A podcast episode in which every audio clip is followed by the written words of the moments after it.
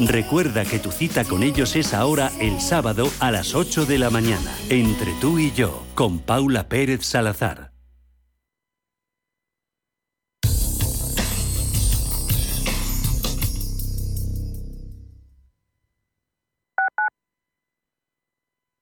Hija mía, algún día todo este bufete de abogados, después de pelearte en el consejo con el resto de socios, porque yo no dejaré nada muy claro por escrito y que tu hermano el hippie se ponga a opinar sobre cómo se pagan los impuestos, será tuyo. De una herencia, quédate solo con lo bueno. El resto, déjaselo a Eritae, expertos en gestionar herencias por solo 999 euros. Eritae.es ¿Estás buscando un piso para invertir? Entra en inviertis.es. Pisos verificados con inquilino. En Inviertis, haz tu próxima inversión inmobiliaria completamente online. Inviertis, con más de 400 activos con inquilinos en toda España. Rentabilidad inmediata. Inviertis.es. Analiza, compara y oferta. Inviertis, tu inversión inmobiliaria a un clic de distancia. ¿Aún no conoces Cuore Premium? Cuore Premium son perlas de omega 3 con un 92% de concentración, de fácil ingesta y sin reflujo. Cuore Premium triple concentración contiene los tres ácidos grasos esenciales, DHA, EPA y DPA, que te ayudan a mantener el funcionamiento del cerebro, la visión y el corazón en condiciones normales. Cuore Premium de Laboratorios Anroch, porque tú eres lo primero. En el Soto de la Moraleja, restaurante Kionan Sui, de comida peruana, cantonesa y chifa, con una gran variedad de sabores y aromas que te dejarán boquiabierto. Junto al restaurante Inari Moraleja, calidad y satisfacción garantizada. Restaurante Kionan Sui, reservas y pedidos en el 910090830 o grupoinari.es. Te esperamos. La Hora de Miguel Ángel es un programa dedicado a la salud y la prevención de enfermedades. Con un lenguaje claro y sencillo, te explica cómo llevar una vida saludable. Todas las noches a la una y media de la madrugada en Radio Intereconomía.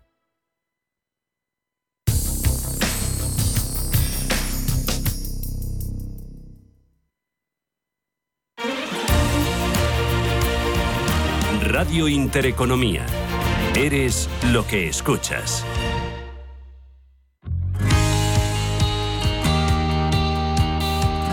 El Pozo realiza sorteos para promocionar el consumo.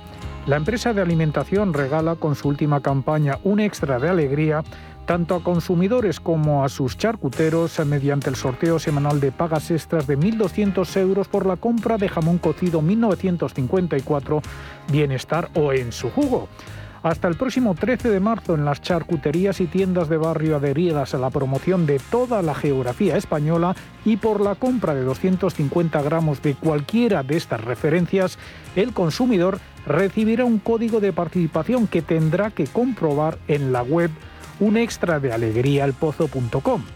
Si resulta premiado, ese extra de alegría tendrá un doble ganador, porque se hará extensivo también a su charcutero.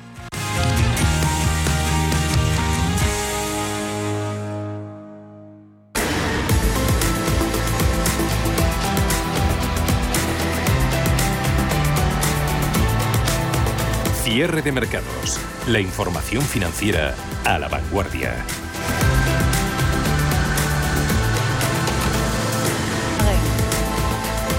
Son las 5 y 8 minutos, una hora menos en el archipiélago canario. Jornada de transición y de subidas importantes a este y al otro lado del Atlántico. Hoy las bolsas optan por el color verde en una jornada de calma podríamos decir que tensa, en la que no tenemos novedades sobre el conflicto entre Rusia y la OTAN, pero sigue latente. No tenemos cerca mensajes de la Reserva Federal, aunque se siga hablando de cuántas subidas de tipos habrá, y sí estamos pendientes del dato de inflación de enero en Estados Unidos. Pero eso llegará mañana. Mientras tanto, como decimos, calma, tranquilidad y subidas, predominio de las compras en los índices norteamericanos y también en los europeos. Vamos a mirar en tiempo real lo que está haciendo Wall Street y nos encontramos importantes subidas que en el caso del Nasdaq son del 1,45% hasta los 14.960 puntos. Los índices tecnológicos tirando de este selectivo,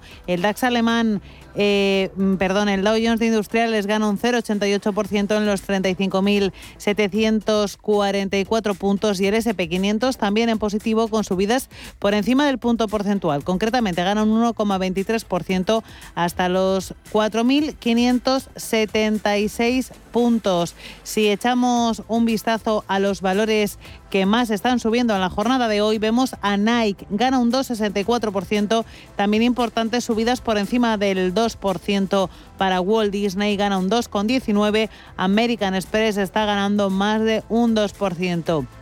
Liderando las caídas en el día de hoy tenemos a Amgen, está perdiendo un 0,92% en la bolsa norteamericana, Coca-Cola cae un 0,73%, Procter Gamble pierde un 0,11% y no perdemos de vista tampoco lo que están haciendo los índices europeos con un IBEX 35 que sube de forma fuerte, se acomoda en los 8.800 puntos, marca en tiempo real 8.844 puntos. Y cuando queda apenas media hora de negociación gana casi un 2%, un 1,96% arriba. Dentro de los índices europeos, por cierto, está liderando las ganancias con un 2,6% arriba la Bolsa de Milán, que marca en tiempo real 27.100 puntos. Y tambores de fusiones en el sector de las telecomunicaciones, sector del que hablábamos antes en el primer análisis con Lucas Maruri de GESConsul. Aquí, Más Móvil, Orange y Vodafone han abierto la puerta a una nueva ronda de operaciones corporativas para reducir la intensa competencia y hasta ahora todas siguen con las puertas abiertas de par en parana. La sostenibilidad y la rentabilidad futura del sector de las telecomunicaciones en España pasan necesariamente por un proceso de consolidación entre operadoras. Esta es la petición que desde hace tiempo vienen haciendo las grandes compañías del sector y que ha reavivado en los últimos tiempos los rumores de nuevos movimientos de concentración en el país con tres actores como protagonistas, Orange, Vodafone y Más Móvil. Alberto Roldán de Metagestión. Este es un tema del que se viene hablando muchísimo tiempo atrás en el sector de telecomunicaciones, porque parece que es casi el único argumento que tiene para poder intentar generar atracción de inversores, ya que estamos viendo que eh, los riesgos que tiene inherentes el sector en cuanto a competencia, desarrollo, crecimiento, debilidad de márgenes, eh, capacidad de generación de caja, pues no son suficientes. ¿no? Y a la vista está que es un sector tremendamente retrasado en términos de rendimiento con respecto al conjunto de las bolsas. En España consolidación ya la hemos visto. Hemos visto eh, que se ha producido eh, entre pequeños y medianos operadores, que era donde realmente tiene sentido. Eh, las operaciones a gran escala no gustan en Europa, no gustan al regulador. Hemos tenido ejemplos muy claros, tanto en Italia como en Reino Unido, de operaciones que se han venido abajo precisamente porque el encaje es muy difícil. Las compañías grandes dominan una gran parte del mercado y hay un proceso de concentración natural que hace que sea muy difícil. Sin duda, los mercados financieros han respaldado el proceso de consolidación en Europa porque tanto Telefónica como Vodafone u Orange acumulan fuertes revalorizaciones desde el arranque de año. Un 19% se apunta a Vodafone, un 11% Telefónica y un 14% Orange. César Sánchez Grande de Renta 4 nos hablaba así sobre la teleco española. Bueno, nuestro precio objetivo es de 5,1, todavía está un 20 por encima de los niveles actuales. Y nosotros lo que vemos es que sigue teniendo potencial y valoramos eh, positivamente la estrategia de centrar y racionalizar sus inversiones en los segmentos de negocio de mayor valor añadido, pues el fibra, 5G, Telefónica Tech, y en los países en donde tiene una mayor presencia. Y como tú bien has dicho, la subida de hoy y buen comportamiento reciente responde a esas expectativas de concentración del sector en España, que aunque Telefónica se ha descartado de participar de forma activa, creemos que una operación relevante en el sector debería favorecer pues, oye, el entorno competitivo que actualmente es demasiado, demasiado eh, intenso, ¿no? demasiado elevado. Esta evolución iniciada con las reclamaciones de los principales directivos de las operadoras a finales de 2021 para que la regulación permita más fusiones en los diferentes países ha llevado a estas compañías a aumentar su capitalización bursátil conjunta en cerca de 15.000 millones de euros desde principios del pasado mes de diciembre. Una fusión de Orange con Más Móvil daría lugar a un grupo con una facturación de 8.000 millones de euros y que sumaría más clientes de banda ancha que el líder Telefónica. Y si hablamos de Más Móvil junto con Vodafone, las ventas conjuntas superarían los 7.000 millones de euros, es decir, de cualquiera de las dos posibilidades saldría una segunda operador en España muy potente y dejaría en tierra de nadie a un tercero. Juan Peña es analista de GVC Gaesco. Vodafone está siendo por ahora el operador más activo en estas semanas, con rumores de operaciones en UK, Italia y España. En nuestro país, Más Móvil, Orange y el operador británico están en todas las quinielas para operaciones corporativas aunque el panorama no es fácil, ya que el operador fusionado resultante tendría un tamaño significativo en el mercado y dejaría en una posición muy débil al que se quedara solo. Esto supondría la imposición de remedies que podrían volver a crear este círculo vicioso en el que nos vemos envueltos y que dificulta la rentabilidad de los operadores. Entre los candidatos a recibir dichos remedies estarían operadores con un gran crecimiento como Digi, Abatel, Finetwork o Parlem Telecom. Los inversores parecen convencidos de que esta vez sí habrá un proceso de consolidación que reduzca el número de operadores en diferentes países europeos, un cambio de escenario que se traduciría en un freno del deterioro de los ingresos de las telecos a causa de la competencia y del avance del low cost. La continua caída de márgenes y las crecientes demandas de inversión están empujando a los grandes operadores europeos del sector a acelerar los procesos de fusión pese a la histórica negativa de la Comisión Europea, que durante los últimos años se ha mostrado contraria a las consolidaciones intrapaís. En nuestra opinión, esta consolidación es necesaria y beneficiosa para el sector, que se ve incapaz de rentabilizar las cuantiosas inversiones que se demandan en infraestructuras y que está sometido a una regulación que favorece a operadores sin redes que se aprovechan de la inversión realizada por otros. Lo cierto es que el sector vive un momento de creciente intensidad corporativa, al menos sobre el papel. Este impulso ha venido motivado en buena parte por el interés comprador de grandes fondos de inversión, así como la irrupción de fondos activistas que ven oportunidades en un sector como el de las telecos, muy castigado en bolsa en los últimos años. Podría haber margen para, para Orange, eh, que pudiera hacer alguna operación, dado que es una entidad que prácticamente descarta seguir creciendo en España, incluso tiene claro que la quiere abandonar, ¿no? Se ve por, por, la calidad de servicio, por la caída en, en ratios operativos, por la bajada en, las campañas publicitarias. Bueno, pues podría tener sentido, ¿no? Es una licencia que queda ahí, pero mm, es complicado que la podamos aplicar a, a, muchos compradores, sobre todo pensando en alguna entidad fuera de España. Entonces, bueno, nosotros en Metagestión creemos que el sector sigue teniendo las debilidades, tenga o no prima corporativa, que tampoco la entendemos ni la vemos claramente, con lo cual ni aún así le vemos el atractivo para estar dentro. Cualquier operación corporativa en el sector tardará tiempo en ejecutarse, especialmente si afecta a operadoras móviles de red, puesto que requerirán de aprobación regulatoria. En los últimos años, la Comisión Europea, recordemos, ha bloqueado cualquier transacción que supusiera una reducción del número de operadores.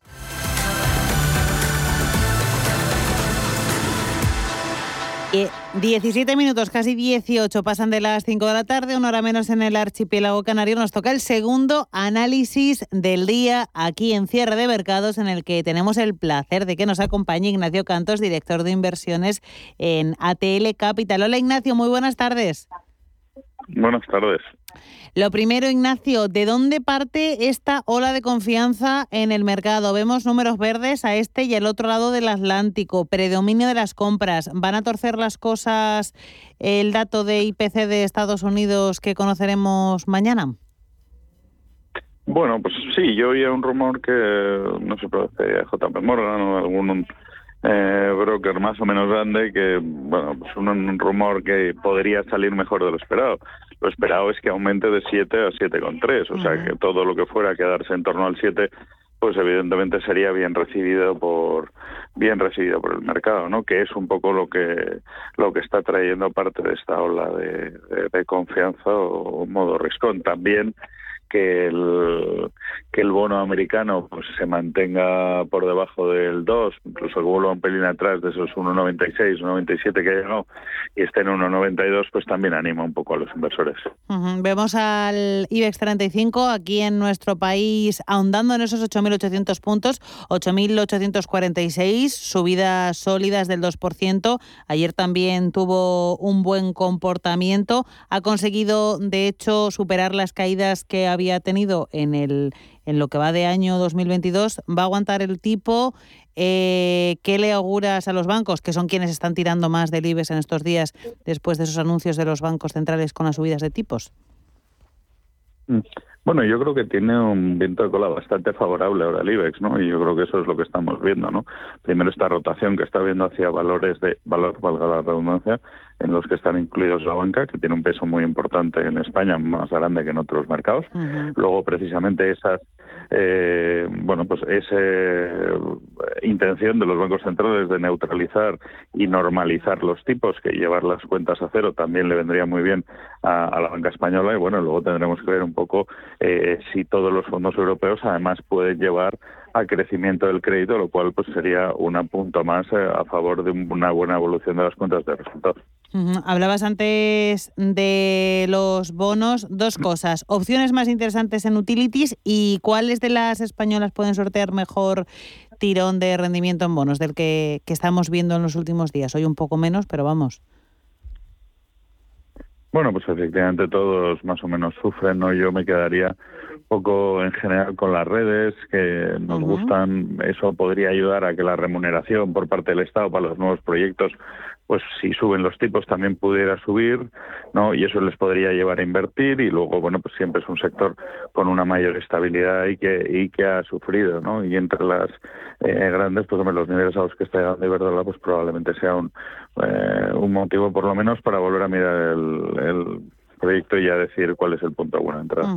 Nos fijamos, si te parece, Ignacio, en Inditex. La tenemos a 25,96 ahora mismo, subiendo un 1,84%.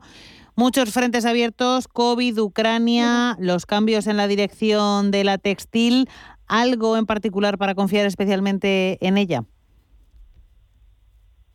Bueno, yo diría que fundamentalmente el precio, ¿no?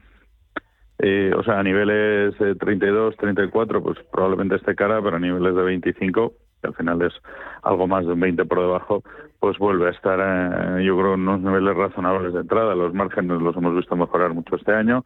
Es verdad que el cambio de dirección pues genera cierta incertidumbre, porque el mercado está muy satisfecho con la dirección actual y, la nueva es una incógnita, pero eh, evidentemente, pues eh, yo creo que sí puede generar, o sea, es decir, que a estos precios pues se puede eh, volver a mirar la compañía. A lo mejor hay que ponerse un poquito más abajo por si queda algo, pero vamos, desde luego esta zona podría ser zona de entrada. Pues Ignacio Cantos, director de inversiones de ATL Capital. Un placer tenerte en los micrófonos de cierre de mercados. Gracias a vosotros, un saludo y buena tarde. Mercados en directo. GESConsult más de 30 años gestionando patrimonios, patrocina este espacio. Jornada de tranquilidad de números verdes en los índices a este y al otro lado del Atlántico. Día de calma después de las turbulencias de las últimas jornadas Después de que ayer el Wall Street terminara la sesión muy en positivo, hoy esos números verdes continúan en la principal bolsa del mundo. Tenemos a todos los índices con importantes subidas que se sitúan en el entorno del punto porcentual. Las está liderando el Nasdaq, el indicador tecnológico, ganando un 1,43% hasta los 14.398 puntos. También por encima el SP500 del 1%, 1,19 arriba, 4.575 puntos. El Dow Jones algo más rezagado, pero también en positivo, ganó un 0,87 en los 35.772 puntos y subidas que también se están manteniendo con fuerza, con solidez y con contundencia en los índices europeos. Tenemos al IBEX 35 rozando el 2% de ganancias en los 8.845 puntos. El índice europeo que más sube es la Bolsa de Milán, está ganando un 2,62, 27.104 puntos. Arriba el CAC 40 parisino un 1,5%, 7.000 134 puntos. El DAX alemán gana un 1,6, 15.488. Subidas también por encima del punto porcentual para la Bolsa de Londres que gana un 1. 11%. ¿Y cuál es el contexto en el que nos encontramos? Un contexto en el que de momento no esperamos ningún nuevo anuncio de la Reserva Federal, tampoco del Banco Central Europeo. Un momento en el que se mantiene la calma en todo lo que tiene que ver con la actualidad geopolítica y con esa situación de conflicto entre Rusia y la OTAN. Y un momento en el que hoy no tenemos referencias macro, eso sí, estamos a la espera de conocer el dato del IPC de enero en Estados Unidos, sí que puede remover algo los mercados, pero de momento el buen tono es el que predomina. Lo hemos hablado antes con Lucas Maruri de GES Consult. Hoy en concreto el sentimiento es muy positivo. Estamos viendo que las tires de los bonos soberanos se están relajando y las bolsas pues subiendo fuerte, ¿no? Eh, esto es un poco la, la nota disonante de lo que llevamos viendo estos últimos eh, sesiones, que es más bien lo contrario, ¿no? Sentimiento mixto, con sesgo negativo, nerviosismo, volatilidad, eh, las tires soberanas rompiendo al alza, la prima de riesgo ampliando para países como Italia, España, Grecia. Eh, bueno, yo creo que esta semana veremos mañana el dato de inflación de Estados Unidos, que será la clave para ver cómo, cómo cerramos ¿no? Eh, estos días. Y gran responsabilidad en esas subidas de los índices a estrella del otro lado del Atlántico las tienen los bancos, un muy buen comportamiento de las entidades financieras. Lo notamos muchísimo en el IBEX 35, sobre todo suben con fuerza esos bancos medianos y esta situación ha hecho ha provocado que GESConsul haya hecho ciertos cambios en sus carteras orientados precisamente a las entidades financieras. En nuestro fondo ibérico, por ejemplo, hemos hecho hueco a la banca. No se trata de negocios que, veamos como para estar sentados a largo plazo, pero en este momento yo creo que un inversor ibérico pues tiene que estar ¿no? en la banca. Y luego otros cambios que hemos hecho en carteras, pues, pues bueno, nos hemos puesto algo más cíclicos a través de, ocio y viajes, eh, consumo, industriales pero bueno, la verdad es que nuestras carteras ahora en GESConsul están bastante, bastante equilibradas, ¿no? Porque no tenemos mucha claridad sobre, sobre qué es lo que viene por delante. En tiempo real, si echamos un vistazo al IBEX 35, los valores que más están subiendo, IAG gana un 4,55, Indra arriba un 4,26, Siemens arriba un 4,20, los bancos Santander arriba un 2,05, Banco Sabadell gana también casi un 2%, un 1,97, BBVA arriba un 1,97% también en una sesión en la que todos los valores del IBEX 35 están ahora mismo en signo positivo. GESConsult ha patrocinado este espacio. Invierte en las 100 mejores compañías del SP500. GESConsult Good Governance Renta Variable USA. GESConsult Good Governance te permite invertir de forma inteligente en el SP500. El fondo, a través de un modelo, selecciona las 100 empresas con mejor gobierno corporativo del SP500. Compañías que han demostrado ser las más rentables. Consulta nuestra web gesconsult.com. GESConsult, gestora social socialmente responsable especializada en la gestión de patrimonios desde 1983. En media hora, a partir de las 6 de la tarde, de las 5 en Canarias. Ya saben que toca consultorio aquí en Cierre de Mercados con Javier García Viviani y el que nos van a acompañar Rodrigo García de XTV y David Galán de Bolsa General.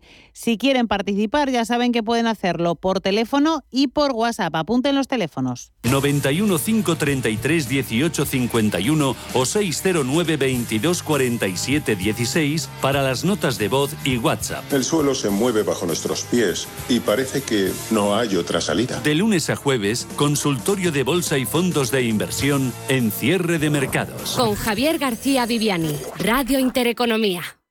Les estamos contando durante todo el día de hoy que el dato macro de la semana va a llegar de Estados Unidos, va a llegar mañana, será el dato de IPC del mes de enero, inflación que lleva siendo la protagonista bastante tiempo en los mercados y estamos viendo en los últimos tiempos que nos llegan ciertas señales dispares sobre esa subida de precios. Por un lado, los cuellos de botella podrían estar disminuyendo, según el gigante de transportes marítimo AP Moller Mers, y por otro lado, los máximos multianuales de muchas materias primas siguen alimentando ese alza en los precios. Goldman Sachs advierte sobre la escasez de todo tipo de commodities, así que parece que esa tormenta perfecta que se daba en 2021 puede empezar a estar disminuyendo, pero la tenemos todavía aquí. Paul Mielgo, buenas tardes. ¿Qué tal, Alma? Muy buenas tardes. La crisis global de la cadena de suministros ha sido uno de los mayores impulsores de los precios al consumidor en el último año. Si bien los bancos centrales de todo el mundo están endureciendo su política para intentar atajar el repunte de la inflación, hay señales de las compañías navieras y de algunos eh, resultados corporativos de que los cuellos de botella pueden comenzar a disminuir.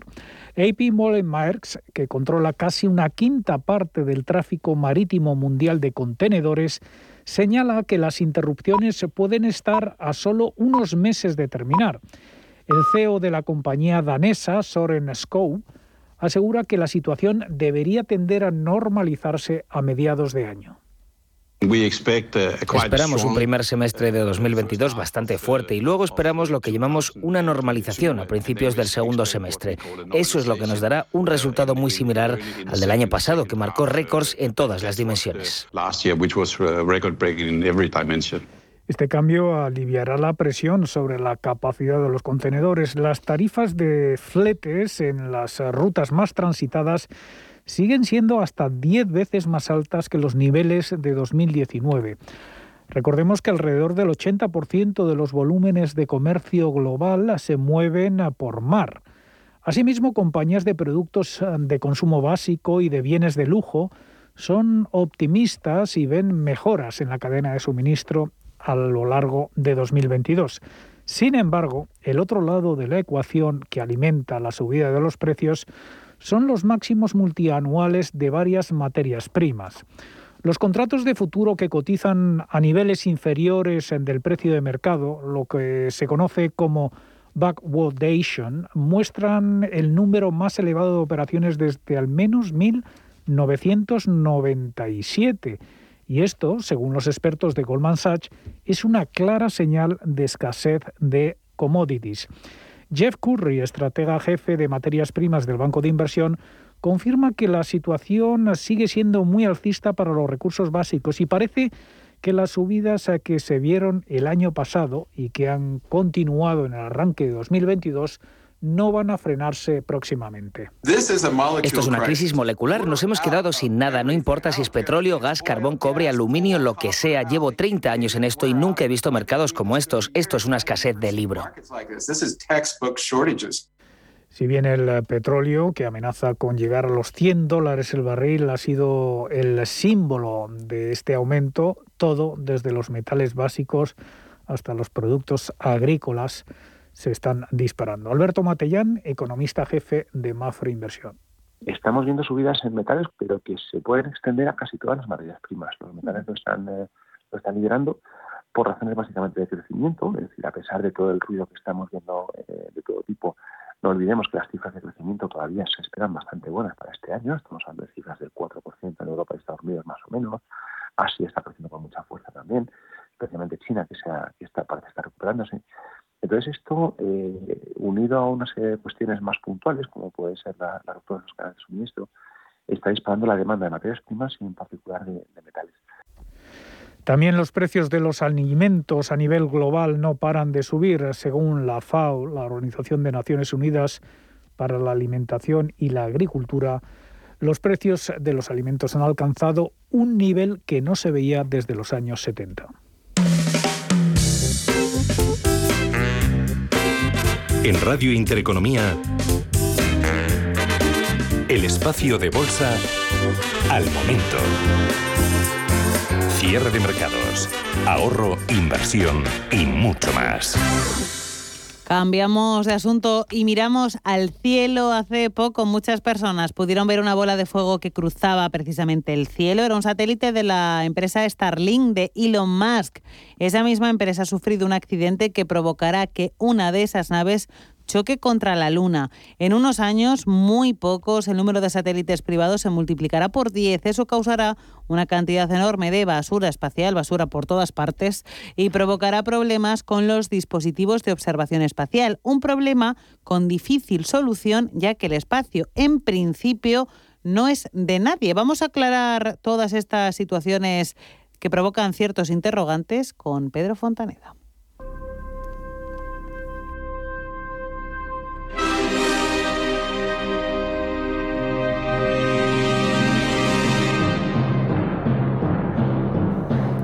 Cohete de SpaceX colisionará con la Luna en las próximas semanas, siete años después de haber sido lanzado. Los astrónomos se quejan de que los satélites de SpaceX dificultan la observación de los asteroides cercanos, lo que interfiere en la posible defensa de la Tierra contra asteroides peligrosos. Por si tuviéramos poco con el cambio climático de la Tierra, no era un meteorito, no era Superman. La gran bola de fuego que se pudo avistar desde España era basura espacial. China acusa a Elon Musk de poner en peligro su estación espacial. En el año 2030 habrá colonias en la Luna durante meses e incluso años.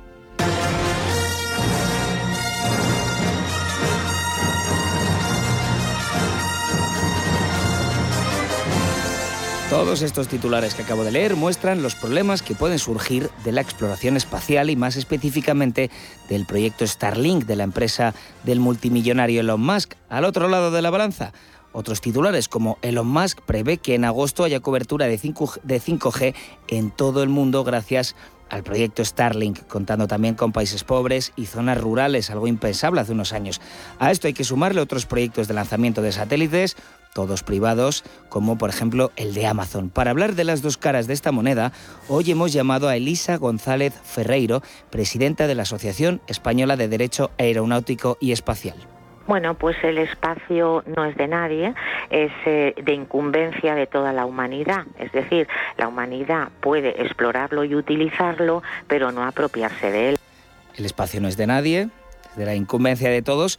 Lo pueden usar todos. Cuando haya colonias en la Luna, que las habrá, esos habitantes no tendrán la propiedad del suelo que pisan, serán como ocupas lunares. Bueno, pues eh, por ejemplo, eh, la libertad de utilización y exploración del espacio ultraterrestre, el principio de no apropiación nacional ni del espacio ultraterrestre, es decir, por ejemplo, no te puedes apropiar de parte de ninguna órbita y tampoco eh, apropiarte de los cuerpos celestes, por ejemplo, pues de la Luna no te puedes apropiar de, digamos, una parcela, un trozo de suelo o su suelo lunar. Es decir, tú puedes ocuparlo, pero nunca serás propietario.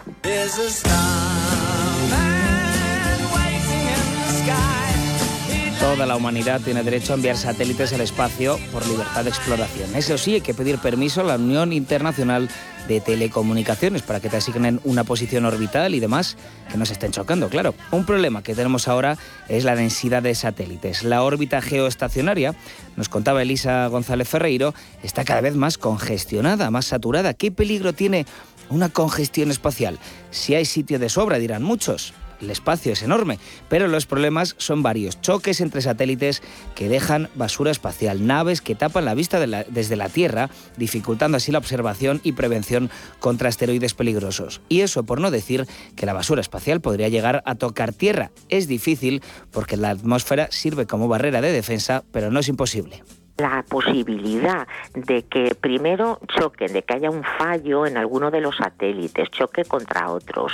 Eh, luego, pues eh, todo el tema que ahora mismo se está hablando eh, del tráfico espacial, mm. ¿no? De la sostenibilidad en el espacio. luego la generación de basura espacial. Porque claro, ¿qué pasa cuando esos satélites terminan su vida operativa? Y eso también es una cuestión mm, sumamente preocupante. Otro tema del que hemos hablado con Elisa González Ferreiro es de la ética que puede haber detrás de todo esto. Por ejemplo, que las empresas privadas sean las que están poniendo satélites en órbita les hace más poderosas en el espacio que muchos países. En un futuro podría haber empresas Estado ¿no? que controlen el espacio, como en el cómic Shangri-La, o que tengan tanto poder que no haya nadie por encima para controlarles.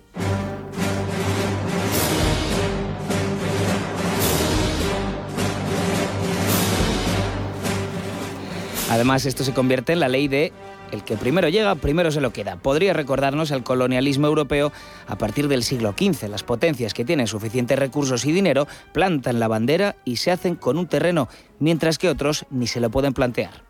Efectivamente, el que puede y tiene el dinero es el que primero elige también dónde quiere ponerse. Por ejemplo, pues eh, tanto en satélite, en cualquier órbita, como incluso en la propia Luna, ¿no? Es decir, el que primero llegue, pues elegirá la zona donde quiera instalarse. Y repetimos que la Unión Internacional de Telecomunicaciones es la que otorga permisos a las empresas de satélites. Pero ¿pasaría algo si una empresa, que ahora puede ser la de Elon Musk, pero que podría ser cualquier otra, consiguiera un monopolio espacial, un control sobre las otras empresas y países de las órbitas alrededor de la Tierra? Pero claro, si las peticiones eh, son mayoritariamente de una determinada empresa, pues mm, claro, no, no hay nada en contra para decirles que no pueden, ¿no? Eh, por tanto, pues de alguna manera, sí, efectivamente, no, que se podría pensar en una regulación, pero claro, también hasta qué punto sería justo si ellos dicen, bueno, yo tengo el dinero y los medios para lanzar, ¿por qué no me otorgan ustedes a mí y, hay que estar esperando a que otra empresa eh, pueda eh, lanzar? Y entonces, claro, también sería por otra parte injusto, ¿no?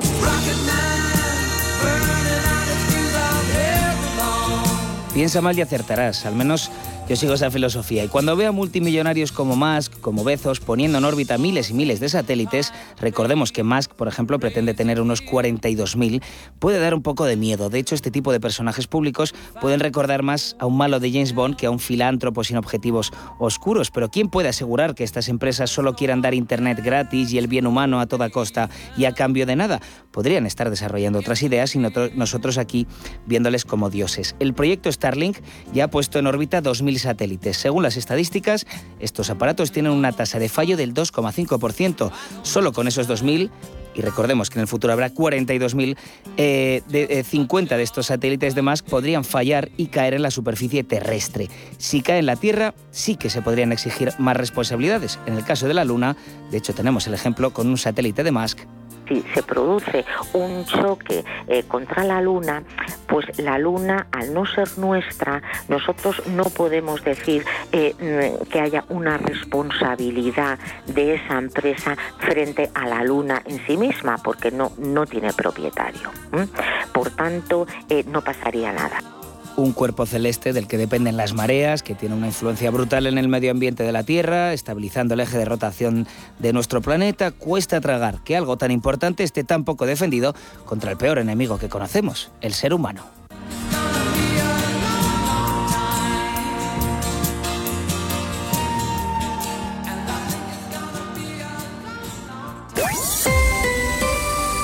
IG patrocina el cierre del IBEX. El IBEX 35 cierra hoy su mejor sesión en dos meses con una subida del 1,98% hasta los 8.846 puntos. Los valores que más han subido en la sesión eh, IAG arriba un 4,55%, Indra subidas por encima del 4, 4,09%, Siemens Gamesa arriba un 3,8%. El único valor que ha terminado con signo negativo la sesión de hoy, repetimos, la mejor en dos meses, ha sido Almiral, ha caído un 0,19%, sus acciones se cambian a 10 euros con 72. IG ha patrocinado el cierre del IBEX. Si mantienes la cabeza en su sitio, cuando a tu alrededor todos la pierden, si crees en ti mismo cuando otros dudan, el mundo del trading es tuyo. Trading 24 horas, un sinfín de oportunidades. Cuando ves la oportunidad, IG. Todas las operaciones conllevan riesgo. 76% de las cuentas de inversores minoristas pierden dinero en la negociación de CFD con este proveedor. Debe considerar si comprende el funcionamiento de los CFD y si puede permitirse asumir un riesgo elevado de perder su dinero. Si mantienes la cabeza en su sitio, cuando a tu alrededor todos la pierden, si crees en ti mismo cuando otros dudan, el mundo del trading es tuyo. Trading 24 horas, un sinfín de oportunidades. Cuando ves la oportunidad, IG. Todas las operaciones conllevan riesgo. 76% de las cuentas de inversores minoristas pierden dinero en la negociación de CFD con este proveedor. Debe considerar si comprende el funcionamiento de los CFD y si puede permitirse asumir un riesgo elevado de perder su dinero. Hay una alegría tan grande como llevar agua potable donde no llega, tan vital como el acceso a la sanidad y a la educación en los lugares más olvidados, tan necesaria como alimentarse cada día. La alegría de vencer nuestra indiferencia y ayudar a hacerlo posible. No les des la espalda. Contra el hambre, actúa. Entra en manosunidas.org y colabora. ¿Buscas hipoteca y aún no has dado con la tecla? Descubre la hipoteca online del Santander, digital desde el principio y con un gestor personal que te acompañe y resuelve tus dudas hasta el final, para que puedas gestionarla desde donde quieras y cuando quieras, con información del estado de tu solicitud en todo momento. Compara, elige, encuentra, simula tu cuota y compruébalo tú mismo en bancosantander.es. No sé de dónde vamos a recortar más. ¿Sabes lo que es la eficiencia energética? NES te demuestra que sí puedes ahorrar más en energía. En NES son expertos en ahorro y auditorías energéticas. Trabajan con las mejores empresas y al mejor precio. Ellas les avalan. Infórmate en NES.es. Te realizamos un estudio de forma gratuita. Pregunta y contacta en info.nes.es. NES, conviértelo en tu partner energético. ¿Estás harto de bajas rentabilidades? ¿No quieres seguir pagando altas comisiones a tu banco o gestora? Finicens es la solución perfecta para gestionar tu patrimonio. Traspasa tus fondos de inversión a Finicens y podrás obtener una mayor rentabilidad. Infórmate en el 910-483-004 y en finicens.com. Finicens, especialistas en inversión indexada. Un hogar en orden con las rutinas organizadas aumenta nuestro bienestar y nos proporciona paz interior. Pautas de orden, decoración, cocina, muebles, aromas, limpieza, salud. Todo el mundo del hogar tiene cabida en la mañana de los sábados en Radio Intereconomía, en Casa con María. Los sábados de 10 a 11 de la mañana con María Leániz.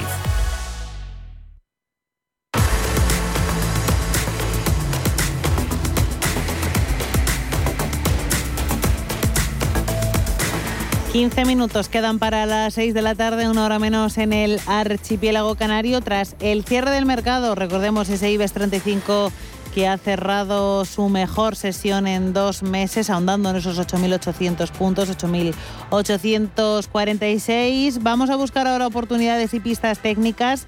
Ana, ¿qué índice y qué valor te han recomendado hoy?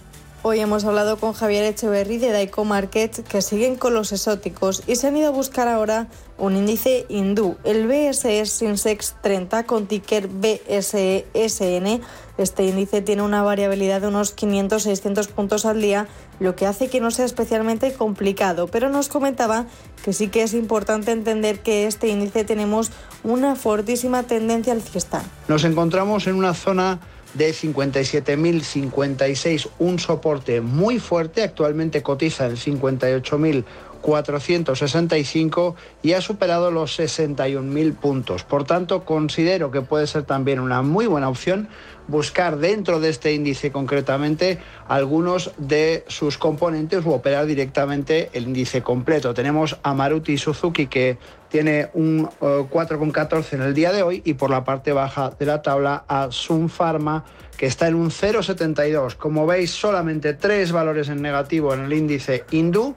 Muy interesante este índice para diversificar nuestra cartera en emergentes. En cuanto a valor, nos decía que no se han vuelto locos, pero que mirarían hacia Rusia, hacia uno de sus bancos como es el Sberbank Rossi, con ticker SBER, que ha superado a principios de este mes una resistencia muy importante que tenía después de una caída desde noviembre del año pasado, como no podía ser de otra manera por las tensiones acaecidas en Rusia y la situación actual con Ucrania, vemos que hay una muy buena posibilidad. En este momento está cotizando a 279. Ha rebotado en esa zona de 255 y quiero daros unos datos muy interesantes. Tiene un PER de tan solo 5,35 y un BPA de 50,33 con una beta de 1,52. Indudablemente para una porción muy pequeña de nuestra cartera puede ser interesante. De momento en el año el banco ruso se deja un 1,9% en el acumulado.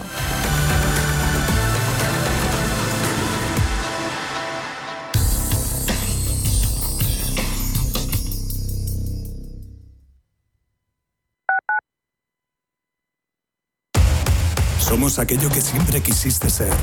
Creamos aquello que siempre quisiste tener. Las reglas del juego han cambiado. Somos traders. Operamos. Black Bear Broker. El broker de los traders.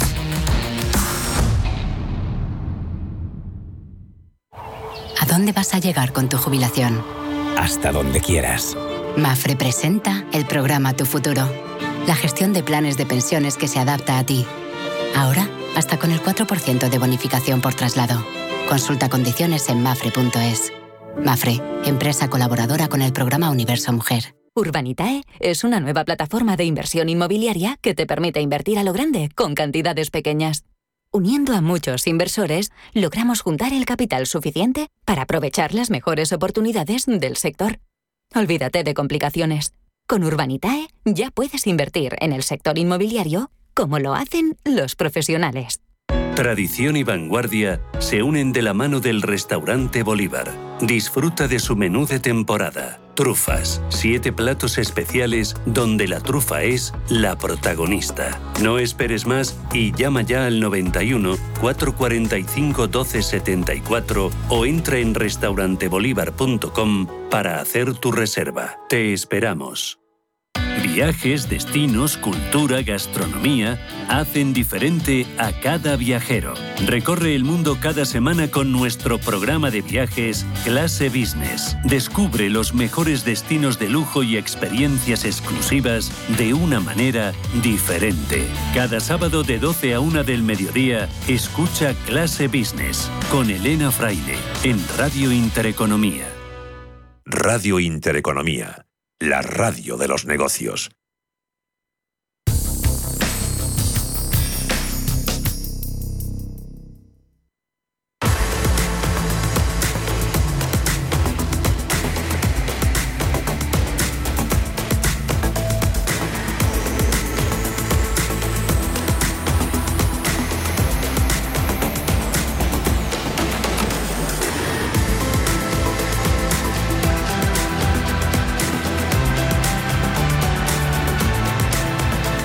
Cierre de mercados. Actualidad. Análisis. Información.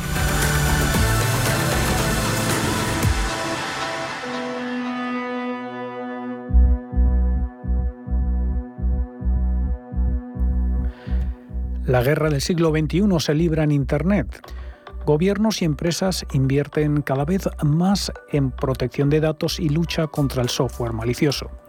Según Global Data, el gasto en ciberseguridad crecerá un 100% para 2030, llegando a los 238.000 millones de dólares. Se abre, por lo tanto, aquí también todo un abanico de oportunidades para los inversores a largo plazo.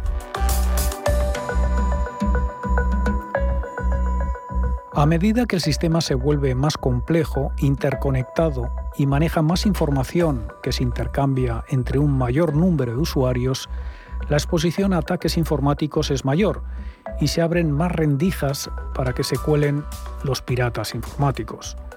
La plataforma principal para un aumento de los delitos informáticos es la conectividad mediante el uso del Big Data, la nube, las redes sociales y los servicios móviles, el Internet de las Cosas.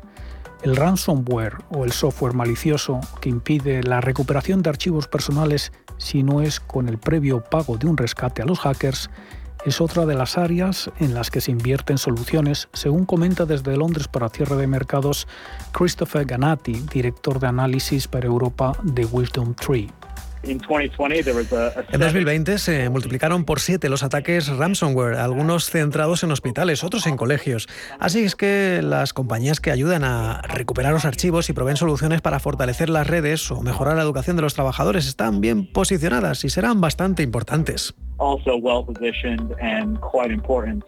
Se sospecha que detrás del ciberataque de ransomware contra Colonial Pipeline está Rusia. El presidente Joe Biden no ha llegado a culpar al Kremlin, pero asegura que hay evidencia de que los piratas informáticos o el software que utilizaron está en Rusia. Dicha evidencia incluye su uso del idioma ruso y su exclusión de las empresas rusas como objetivos de piratería, según los expertos en ciberseguridad. José Rosell, socio director de ese dos grupo cuando ya han robado información suficiente, lanzan, eh, hacen el despliegue del, ransomware, que se dedica a cifrar eh, todos los ordenadores de la red, todo lo que pueda, incluidas las copias de seguridad. En este momento piden un rescate.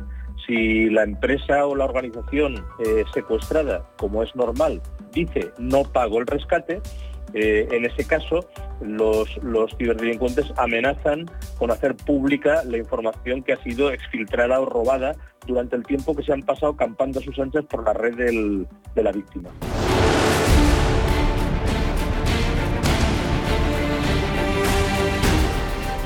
Dark Side o el lado oscuro estaría detrás del ataque.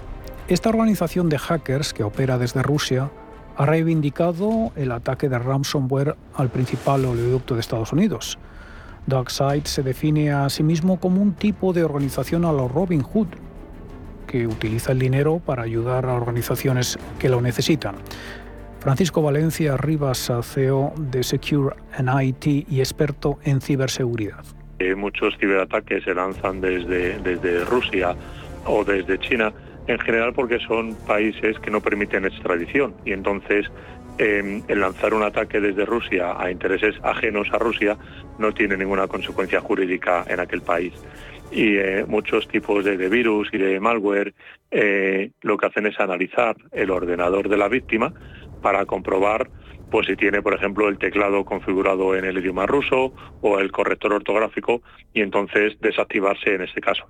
O sea que esto sí que es una, una, una técnica habitual utilizada por los ciberdelincuentes. El almacenamiento de datos de terceros y los servicios basados en la nube han abierto vías para un ataque en línea que antes no existía. Un ataque exitoso puede causar daños económicos, reputacionales y de marca a una empresa difíciles de reparar, según Ganati de Wisdom Tree. Uh, Hay ejemplos, particularmente en Reino Unido. British Airways estuvo implicada en una filtración de datos en 2018 que expuso a 380.000 personas y esos datos estaban relacionados con tarjetas de crédito, información de pagos en algunos casos. Es el tipo de cosa que todavía está generando titulares en grandes periódicos como el Wall Street Journal, incluso dos años después de que ocurrieran los hechos. Uh,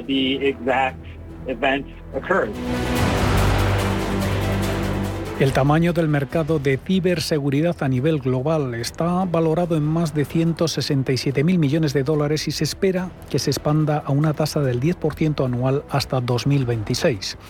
El sector financiero es de los más expuestos ah, y está invirtiendo más, según el experto de Wisdom Tree.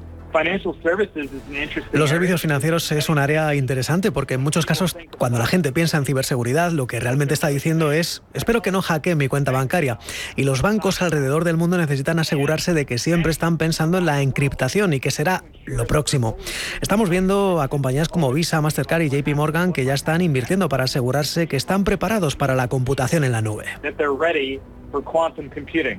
Los presupuestos en ciberseguridad siguen aumentando año tras año, reflejando la importancia del sector y su complejidad. No solo crece a gran velocidad, sino que incluso supera el gasto en tecnología y seguros.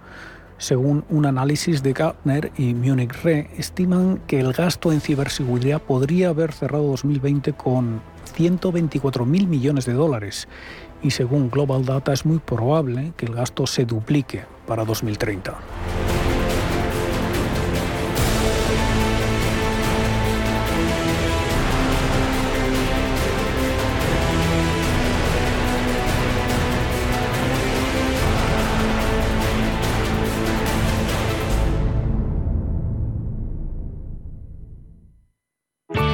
Bontobel Asset Management. Calidad suiza con el objetivo de obtener rendimientos superiores a largo plazo.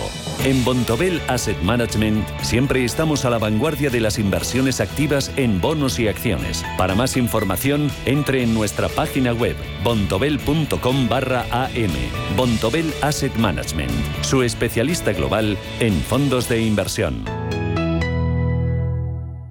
Si los habitantes de la Tierra son terrícolas y los habitantes de Marte son marcianos, ¿nosotros qué somos, solícolas o solcianos? Pregunto, ¿eh? En Powen hemos conquistado el sol y ahora estamos discutiendo otras cosas. Da el paso al autoconsumo solar. Entra en powen.es y realiza la simulación de tu instalación solar. Powen, el sol es tuyo. Solícolas, ¿no? Para los que quieren ser libres. Para los que quieren todo y lo quieren ya. Para los que son unos campeones. O para los que creen que esto es cuestión de magia. Para todos, We Will Run You. El musical producido por la banda Queen llega al Gran Teatro CaixaBank Príncipe Pío. Entradas en la estación.com. Más es tener una red de asesores a tu lado para ofrecerte un asesoramiento personalizado a la hora de tomar decisiones de inversión. Mucho más es poder decidir cómo y dónde invertir con el mismo apoyo, facilidad e información disponible, pero cómodamente, desde tu ordenador o dispositivo móvil, allí donde estés. En Renta 4 Banco queremos ofrecerte mucho más. Por eso evolucionamos, para que no tengas que elegir. más cercano, más digital. Renta 4 Banco. ¿Quieres más? Si crees en una sociedad sin bandos, si crees que hay que acabar con la corrupción, si sabes que hay otra manera de hacer política, entonces no estás solo. Nosotros no somos como ellos. El domingo 13 de febrero está en tu mano cambiar las cosas y proteger lo que te importa. Vota IGEA, vota Ciudadanos. Hola, soy Rafa Jiménez, presento a media sesión en Radio Intereconomía. A media sesión, para resumir esas mañanas que dan tanto de sí. De una forma amable y donde abrimos el abanico de la información. De 12 a 2 del mediodía en Radio Intereconomía. Di que nos escuchas. Son las 6 de la tarde.